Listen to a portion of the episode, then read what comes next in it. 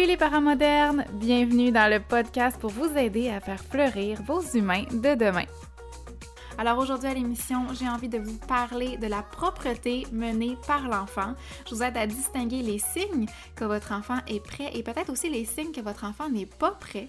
Et je vous aide à comprendre comment ça se passe pour un enfant tant au niveau de leur corps que de leur cerveau ou de leur réaction. Et la semaine prochaine, je reviens avec un second épisode où on va parler des différentes approches qui existent et où je vais parler aussi de mon expérience à moi en tant que maman avec mes deux enfants, deux expériences qui ont été complètement différentes, deux approches qui ont été complètement différentes. Alors, je vais vous parler de cette expérience-là, de ce qui a réussi et de ce qui a moins bien réussi pour vraiment euh, pouvoir vous euh, donner le plus de données possible, en fait, pour après ça que vous puissiez faire un choix éclairé.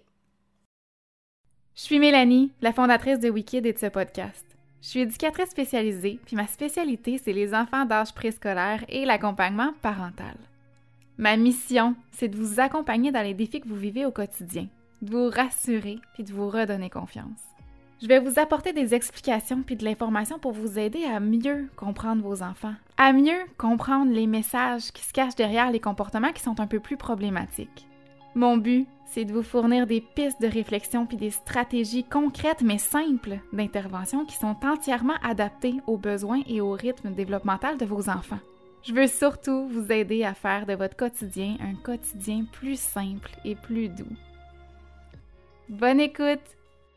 Bonjour les parents, j'espère que vous allez bien.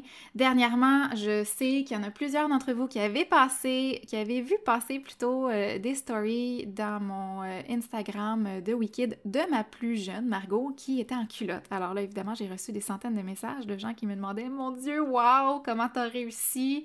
La mienne a trois ans et c'est hyper difficile, je veux ton truc. ben, la vérité, les amis, c'est que des trucs magiques, il n'y en a pas vraiment. C'est pas magique euh, la, propreté, menée par l'enfant ou euh, l'apprentissage de la propreté, qui est le terme le plus euh, populaire. C'est un processus naturel, comme le fait d'apprendre à ramper, à s'asseoir, à marcher, à courir, à sauter. Et tous les enfants vont passer par cette étape-là qu'on le veuille ou non, en fait, on le veut beaucoup, mais qu'ils le veulent ou non, parce que des fois, ça peut créer des petites euh, oppositions, des crises par rapport à ça. Des enfants qui sont un peu plus réticents, mais qu'ils le veulent ou non, ils vont tous arriver à cette étape-là, euh, sauf peut-être les enfants qui ont une condition... Euh, physiologique différente, une condition de santé différente, mais en majorité, les enfants vont passer par cette étape-là, même si ça leur tente pas, OK? Mais notre perception à nous de parents, elle est différente, peut-être à cause du mot potty training en anglais, qui se traduit par en fait euh, l'entraînement à la propreté. Et en lisant, en entendant le mot entraînement, ben, notre cerveau fait ni une ni deux et on s'imagine que notre boulot de parent, c'est maintenant de devenir le super entraîneur en quête d'arriver à fièrement amener mon enfant sur le tant attendu podium de porcelaine blanc et lui accorder la médaille de l'athlète de l'année en rétention de ses sphincters.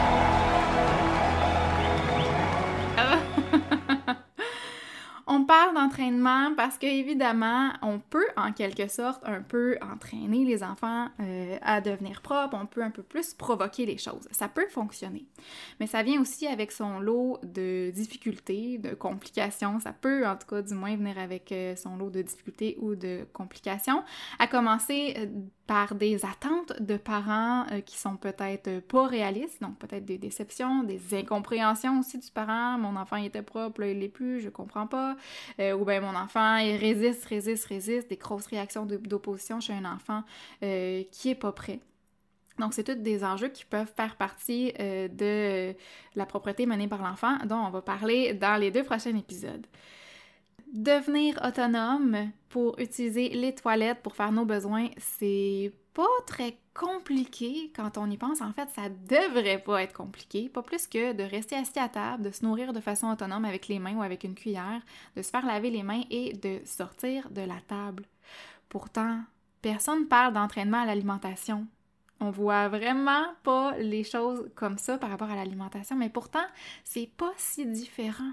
Quand l'enfant commence à manger de façon autonome, peu importe que ça soit avec la DME, qui, est la diversification alimentaire menée par l'enfant, si jamais tu te demandais c'était quoi que ça voulait dire, l'acronyme, euh, ou que ce soit l'alimentation par des petits morceaux après les étapes de la purée, Les enfants, ils vont tous passer par la même étape au niveau de l'alimentation. Ils vont découvrir par eux-mêmes les mouvements de leurs mains, les mouvements de leur bouche, les mouvements de la langue, de la mastication, de la déglutition des aliments plus solides, euh, de la coordination aussi euh, main-bouche.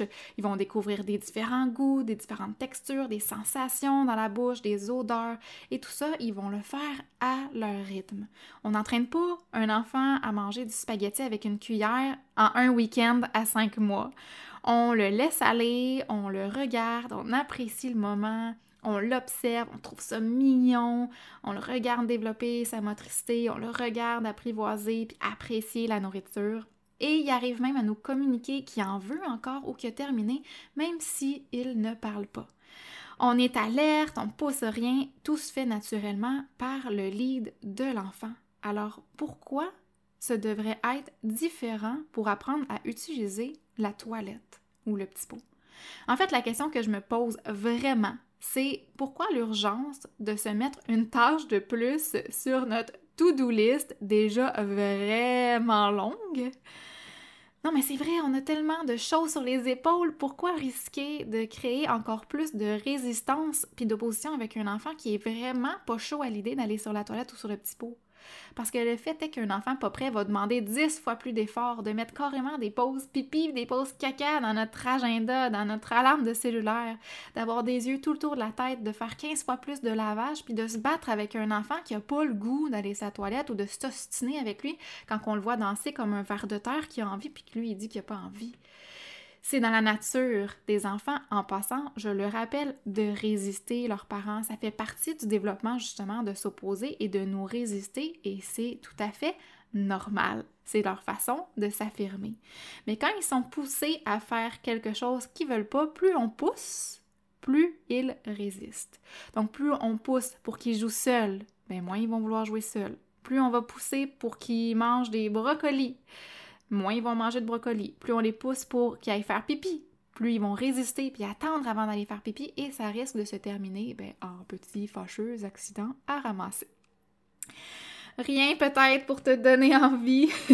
Désolée si je viens de péter la bulle. Mon but, c'est pas de décourager personne, juste de euh, réfléchir en fait aux raisons derrière l'entraînement à la propreté, à vos raisons euh, derrière l'entraînement à la propreté. Est-ce que c'est parce que vous, vous êtes prêt? Est-ce que c'est parce que votre entourage est prêt et a une opinion par rapport au fait que votre enfant est encore en couche? Est-ce que c'est la garderie qui est prêt et qui fait une pression ou qui pose des questions qui vous font sentir que c'est pas normal? Ou c'est parce que votre enfant est prêt?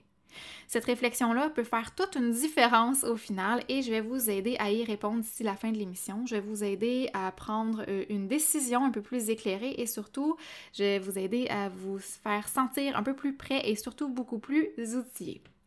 Puis c'est pas dramatique si jamais vous avez fait l'entraînement à la propreté avec une méthode menée par le parent, vous allez comprendre, je vais en parler la semaine prochaine. Euh, ça sert à rien de culpabiliser, votre enfant sera pas brisé, il sera pas traumatisé, euh, mais en gros, il y a des certaines approches effectivement qui sont moins euh, qui sont moins alignées avec une philosophie d'éducation basée sur le rythme développemental des enfants, qui sont moins respectueux de leur rythme développemental, sur euh, le fait d'attendre qu'ils soient prêts et de respecter leur choix. Mais ceci étant dit, euh, même dans la parentalité positive, les différents experts, on ne s'entend pas tous sur la même chose. On a chacun notre propre lunette de professionnel, on a chacun notre propre façon de voir les choses, on a chacun un peu notre approche à travers ça. Euh, on a tous nos connaissances aussi, notre expérience, notre bagage qui fait en sorte qu'on a tous des visions différentes et que c'est normal. Alors évidemment, ici, je parle de ma propre vision, de mes propres expériences et de mes propres connaissances aussi mais ça n'empêche pas que les visions des autres peuvent être tout aussi bonnes euh, que la mienne.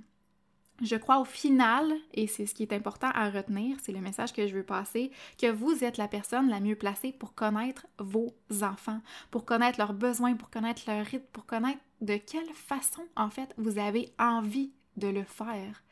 Moi, je, vais partager ma pensée, je vais partager ma philosophie, je vais partager mon expérience. Évidemment, tout ça appuyé toujours par des faits scientifiques, hein, parce que lire et vulgariser des journaux de recherche, ça fait partie de mon travail et j'adore ça. Ça me permet en fait d'avoir euh, le meilleur des deux mondes parce que j'arrive très bien à comprendre votre réalité de parent par le fait que ben, je la vis aussi au quotidien en même temps un peu que vous. Euh, puis aussi parce que je suis entourée et je guide des milliers de familles euh, à chaque année qui vivent différents enjeux que moi. Donc, je suis aussi euh, ouverte à d'autres difficultés que moi, je rencontre pas nécessairement et outillée pour ça. Mais j'ai aussi la chance, la faculté, si on veut, si ça se dit, je crois que c'est un anglicisme peut-être, mais de comprendre en fait la réalité des enfants, de comprendre leur façon de voir et de comprendre les choses, de comprendre leurs limites, de comprendre le pourquoi derrière leur comportement, de comprendre pourquoi ils s'opposent, de comprendre vraiment leur rythme développemental, puis de comprendre comment est fait leur cerveau. Je pense que c'est ce qui fait de ma formation Apprivoiser la petite enfance les doigts dans qui est si riche parce que je vous aide dans cette formation-là et à travers mes podcasts aussi évidemment à retirer vos lunettes d'adulte pour porter celles de vos enfants et celles d'un expert de la petite enfance, les deux en même temps. C'est comme une lunette euh, à double foyer. Puis je dis pas ça pour, euh, pour euh, me péter les bretelles, c'est juste que à travers mes explications simples, à travers mes explications, mes exemples concrets, à travers mes analogies, euh, les parents sont en mesure de vraiment mieux comprendre leur enfant pour mieux intervenir. Et c'est ce qui fait la réussite de cette formation-là. Et ça, c'est pas moi qui le dis, et c'est bien tous les centaines de retours que j'ai eu des familles qui ont vécu, vu des changements concrets. Je me suis écartée un peu du sujet, comme d'hab, mais là où je voulais en venir, c'est que je pense qu'il est vraiment important avant de se lancer, euh, entre guillemets, dans l'entraînement à la propreté ou euh, la propreté menée par l'enfant, comme, euh, comme j'aime bien le dire. je pense que c'est important de comprendre les fondements de la chose, de comprendre physiologiquement comment ça se passe pour un enfant, pour comprendre vraiment bien leurs limites, pour comprendre juste ils peuvent aller, qu'est-ce qu'ils peuvent faire vraiment concrètement, de comprendre comment reconnaître qu'un enfant est prêt, de comprendre pourquoi certains enfants pourraient être prêts à utiliser la toilette euh, très tôt et d'autres euh, pas. Euh, de comprendre pourquoi certains enfants vont pas vouloir faire caca dans la toilette et qui vont avoir absolument besoin d'une couche mais que les pipis ça va. Alors on va parler de tout ça aujourd'hui. Et tout ça, je rappelle, je rappelle que c'est pas des caprices. En tout cas, dans ma perception, je crois pas que ça existe des caprices. Moi, c'est vraiment pas, ça fait pas partie de mon vocabulaire de professionnel. Des désirs et des envies, oui, hein, mais tout le monde en a, c'est bien correct. Mais c'est pas parce que je souhaite avoir un penthouse à New York que je peux en avoir un demain matin, hein. Alors c'est pareil pour nos enfants. Vouloir n'égale pas nécessairement pouvoir. Ceci étant dit, le fait qu'un enfant soit prêt ou pas à utiliser euh, la toilette, mais ça relève pas juste de son désir, mais ça relève aussi de ses organes internes. Alors plongeons sans plus tarder dans le vif du sujet pour bien comprendre qu'est-ce qui se passe exactement. Donc à la base, les nourrissons euh, et les enfants avant 18 mois. Le cerveau dans tout ce processus-là d'évacuer les, déchets par euh, les selles ou par l'urine, le cerveau n'est même pas encore impliqué dans le processus d'évacuation. C'est le système nerveux au niveau du sacrum, qui est dans la région du bassin, qui reçoit des stimuli, qui eux viennent de la vessie ou du rectum, qui indiquent que c'est plein, que c'est suffisamment plein, et donc le système nerveux retourne l'information à la vessie de se contracter pour évacuer l'urine sans jamais avoir à se rendre au cerveau. C'est ça qui explique que les enfants s'arrêtent pas pour faire pipi pendant qu'ils jouent, pendant qu'ils marchent, pendant qu'ils parlent, qu'ils gazouillent. C'est parce qu'habituellement, les enfants sont pas super bons pour faire du multitask. Hein? Fait qu'en principe, si ça se rendait à leur, cerveau, ils devraient s'arrêter pour penser à faire pipi, puis après ça, OK, la machine repart. Mais comme ça se rend pas au cerveau, comme c'est seulement des stimuli qui se passent au niveau du système nerveux central, ben c'est des réflexes innés qui demandent aucun effort du cerveau jusqu'au jour où l'enfant est prêt à utiliser la toilette, là, le cerveau va être impliqué parce que l'enfant doit faire un peu plus de travail. L'enfant doit percevoir ce stimuli de chatouillement, ces sensations de chatouillement dans le bas-ventre, reconnaître que c'est associé à sa vessie qui est pleine, envoyer un message à son cerveau pour lui dire OK, il faut que j'aille à la toilette et contracter ses muscles du sphincter pour euh, aussi se retenir le temps de se rendre à la toilette et finalement s'installer sur la toilette, envoyer un nouveau message au cerveau pour relâcher les muscles du sphincter et évacuer. Mais encore faut-il que l'enfant soit prêt pour ça, qu'il ait l'autonomie, le désir surtout, mais aussi qu'il soit biologiquement prêt pour ça. C'est non négligeable évidemment, plus l'enfant vieillit et grandit, plus sa vessie grandit elle aussi, donc plus il va être en mesure de retenir plus de liquide avant de devoir évacuer. Mais aussi, plus ses muscles, plus ses muscles pardon, qui sont nécessaires pour se retenir et pour évacuer deviennent forts. Donc plus l'enfant va être petit, plus la capacité à se retenir, même quelques secondes pour se rendre à la toilette ou au petit pot, elle est faible. Leur sphincter a jamais été utilisé, en fait, a jamais été fortifié pour se retenir parce qu'il n'y a jamais eu besoin de se retenir. Donc, oui, évidemment, quand on commence euh, la propreté menée par l'enfant, les accidents vont arriver ou l'apprentissage de la propreté, quelle que soit l'approche. Les accidents vont arriver, c'est inévitable, c'est normal et c'est même souhaitable pour plusieurs raisons et je vais en parler dans le prochain épisode.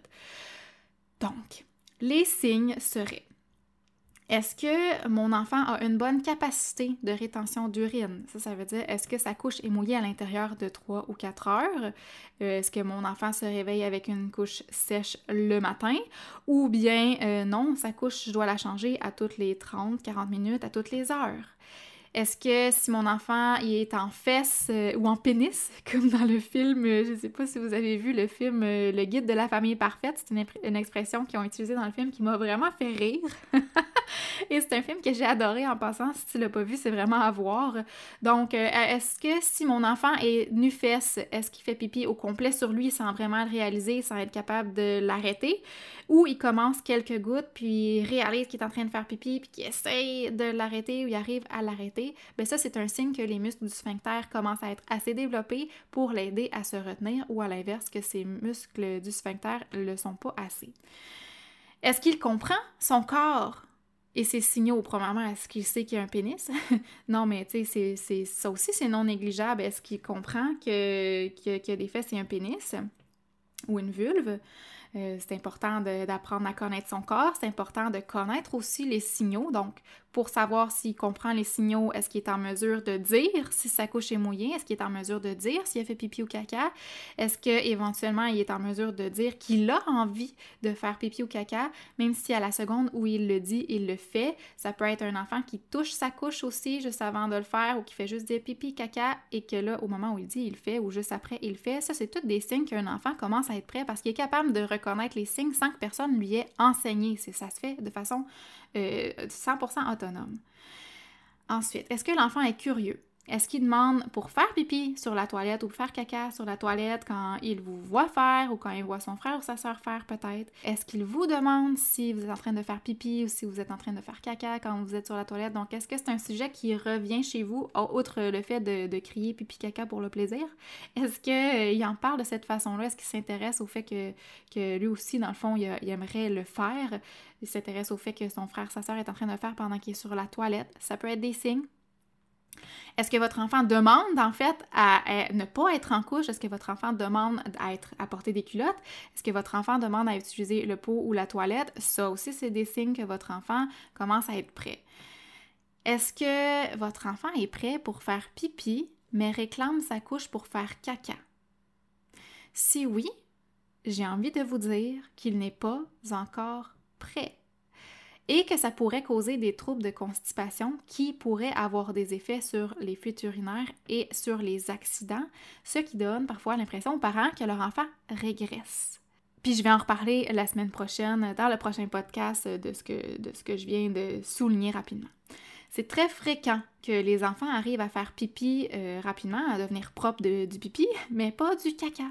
Faire caca, là, c'est pas si facile pour les humains. Tu t'es peut-être jamais questionné, euh, tu jamais, jamais peut-être remarqué, mais c'est vraiment pas le même processus euh, interne, faire pipi et faire caca. Faire pipi, on dessert nos muscles et ça coule faire caca, on doit forcer pour que ça sorte et c'est beaucoup plus inconfortable parfois les enfants qui sont en culotte alors qu'ils sont pas du tout prêts en fait à l'être ou prêts à être 100% euh, prêts à être euh, propres apprennent que quand ils ont envie de faire caca, ils peuvent le retenir.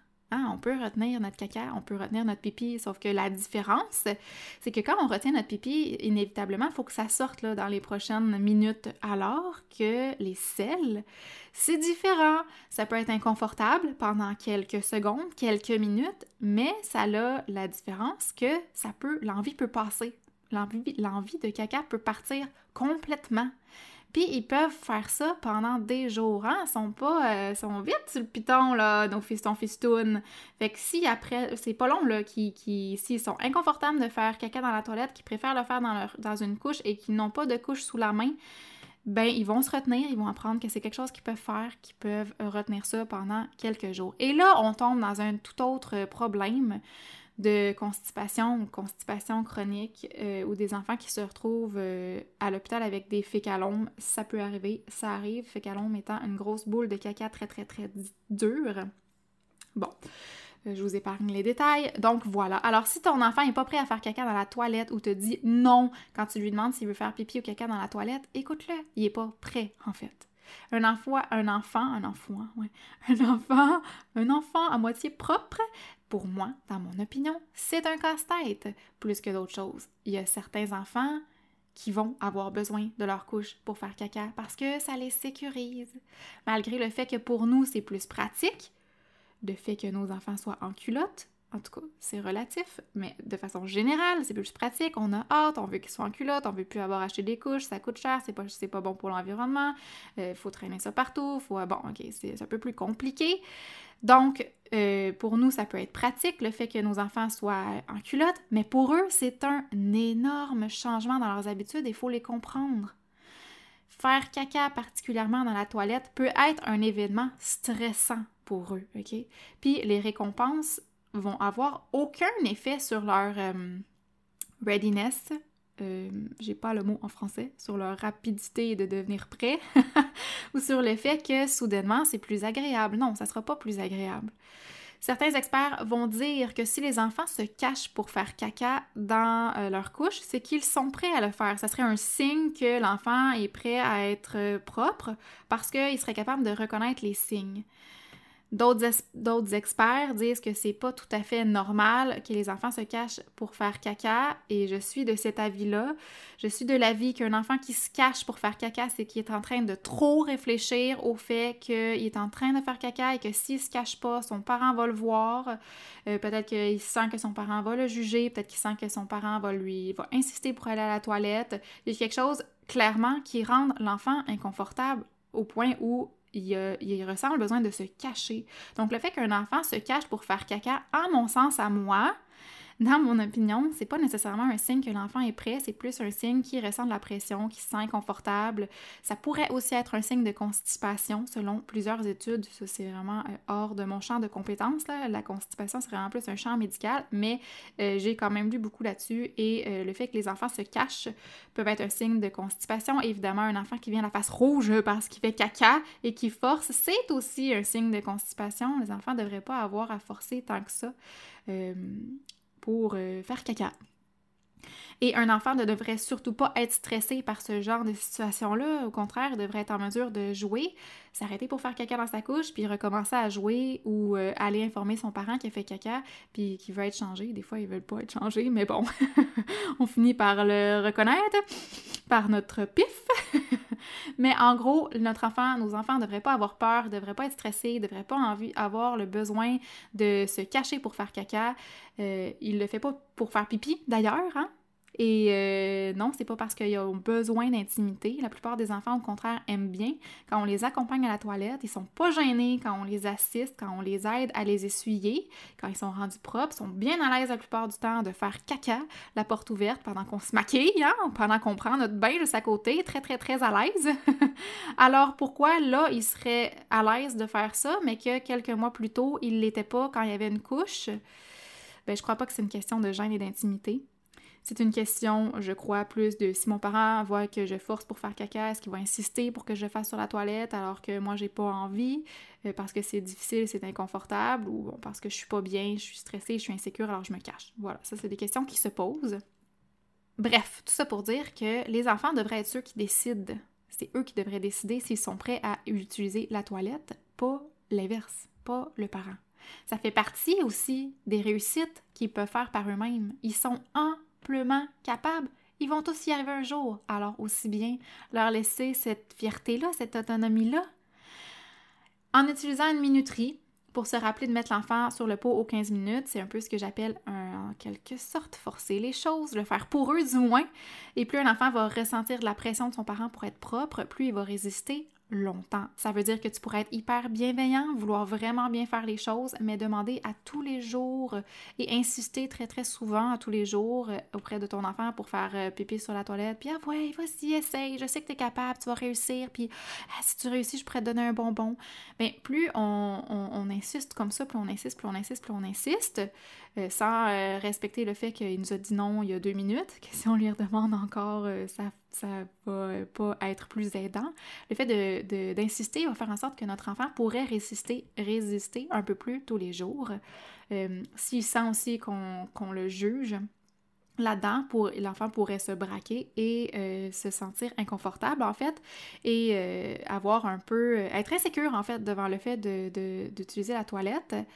Et donc, c'est un facteur qui pourrait faire en sorte qu'un enfant de 3 ans et demi, 4 ans, ne veut toujours pas utiliser la toilette. Donc, plus on est stressé avec ça, plus qu'on en parle de façon excessive et répétitive, plus l'enfant pourrait être stressé et insécure devant euh, la toilette. Et finalement, dernier point, en moyenne, euh, les enfants euh, sont propres entre 2 et 3 ans, 3 ans et demi même. Mais comme chaque enfant, comme je le disais, est différent, comme chaque développement est unique, ça peut être aussi bien les enfants dès 2 ans jusqu'à 4 ans, 4 ans et demi.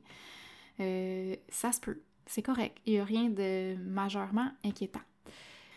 Si jamais ton enfant a 4 ans et plus et que tu t'inquiète, euh, que tu te demandes pourquoi il est toujours pas euh, autonome pour aller à la salle de bain, pour à la toilette seul, euh, si jamais il va bientôt rentrer à l'école, ça va être nécessaire quand même hein, qu'il soit capable de le faire. donc, je te suggère fortement de consulter un professionnel de la santé qui va pouvoir te guider, qui va pouvoir te poser des questions pour bien comprendre parce que ça pourrait être une situation, il pourrait avoir une situation médicale particulière derrière ça. Euh, donc, euh, les spécialistes vont pouvoir euh, vous aider au-delà de ça. Quand on a des inquiétudes, vraiment, je vous dis les parents que ce soit pour quoi que ce soit, on consulte. Les gens ne sont pas là pour vous juger, les gens sont là pour vous aider. Et ton enfant, Inquiète-toi pas, comme je te l'ai dit, il va finir par te dire qu'il veut plus sa couche. Il va finir par faire pipi caca dans la toilette, comme toi, comme son grand frère. Surtout si tu ne lui en parles pas euh, de façon euh, euh, intense à tous les jours. S'il sent qu'il peut le faire à son rythme, s'il sent qu'il est respecté là-dedans, quand ça va lui tenter, sans se faire casser les oreilles avec ça, il va le faire. Les enfants, faut pas oublier qu'ils veulent être grands, ils veulent faire comme nous, ils veulent faire comme leurs grands frères et sœurs. Ils veulent euh, avoir des petites culottes, ils veulent être fiers aussi. Donc, plus on pousse, plus on résiste. Plus on le laisse aller, plus on est patient, plus on est respectueux, plus l'enfant va se sentir respecté, non jugé et plus il va pouvoir faire ce choix-là quand il va être prêt. Et il pourrait d'ailleurs vraiment te surprendre et y arriver plus tôt que prévu. Et là, tu pourrais commencer à mettre des choses en place pour l'aider à y arriver. Parce que oui, évidemment, il y a quand même des choses qu'on peut faire pour les aider, pour faciliter le processus, parce que c'est quand même un grand changement d'habitude. Hein. Et euh, j'ai plusieurs petits trucs, plusieurs choses à te dire encore sur le sujet. Je sais que ça t'intrigue, je sais que tu veux l'information, mais je sais aussi que tu veux bien faire les choses. Donc, je t'invite à prendre la semaine pour observer ton enfant, pour te questionner sur les signes, pour discuter peut-être avec lui, pour aller peut-être euh, louer des livres à la bibliothèque, peut-être, pour euh, peut-être mettre un petit pot, euh, le laisser là, le petit pot, pour voir s'il y a de l'intérêt ou s'il n'y a pas du tout d'intérêt. Et on se revient, revenez-moi en fait la semaine prochaine pour continuer la suite du dossier sur la propreté par l'enfant dans le prochain podcast signé Wikid. Tourlou!